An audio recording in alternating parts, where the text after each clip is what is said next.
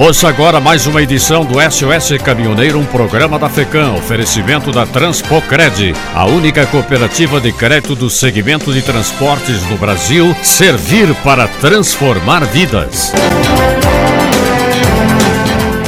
Caminhoneiro abastece em posto da BR 282 em Vargião, Santa Catarina e foge sem pagar. O fato aconteceu no posto Copercarga. O caminhoneiro abasteceu o caminhão e passou o calote em 3 mil reais, mas não teve sorte. No posto fiscal da BR 153, na entrada do Rio Grande do Sul, foi detido pela fiscalização. Era noite quando o motorista estacionou a carreta no posto. O gerente Edson Schneider explicou que um dos seus frentistas foi até o veículo e o caminhoneiro pediu para encher o tanque. Foram 760 litros de óleo diesel e disse que iria pagar com o cartão de crédito. O frentista abasteceu e entregou a comanda ao caminhoneiro. Depois disso, ele foi até o banheiro que fica nos fundos do posto, retorna, entra na conveniência, dá uma olhada e sai, relata o gerente. Câmeras de vídeo monitoramento registram a ação do esperto motorista que usava máscara o tempo todo e vestia jaqueta escura e calção, mas mal sabia que ele estava sendo filmado pelas câmeras de segurança. Edson, o gerente do posto, lamentou que o motorista levou com ele a comanda, onde constava o número da placa, já que pelas imagens imagens não foi possível identificar de onde era a carreta. Ele ainda revela que situações idênticas já ocorreram outras vezes e conseguimos recuperar o prejuízo. Se tem a placa e o nome, é possível rastrear. Agora, sem a placa, complica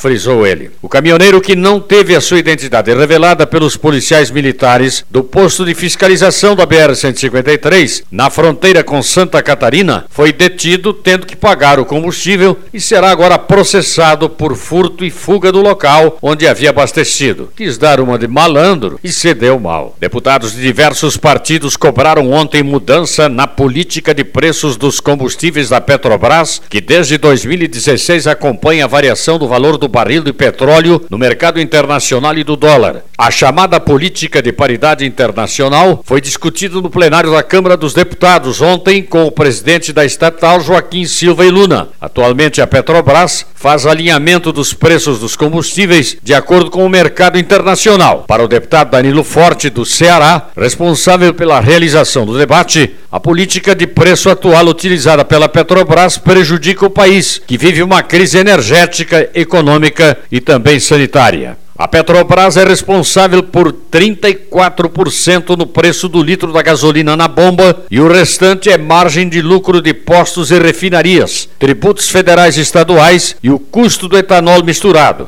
Já ocorreram sete altas no preço do diesel desde o início deste ano. A gasolina teve alta de 31,1% no mesmo período. Em algumas regiões do Brasil, como em Bagé, por exemplo, aqui no Rio Grande do Sul, e Varginha, Minas Gerais, o litro da gasolina está saindo na base de R$ 7,00 ao consumidor.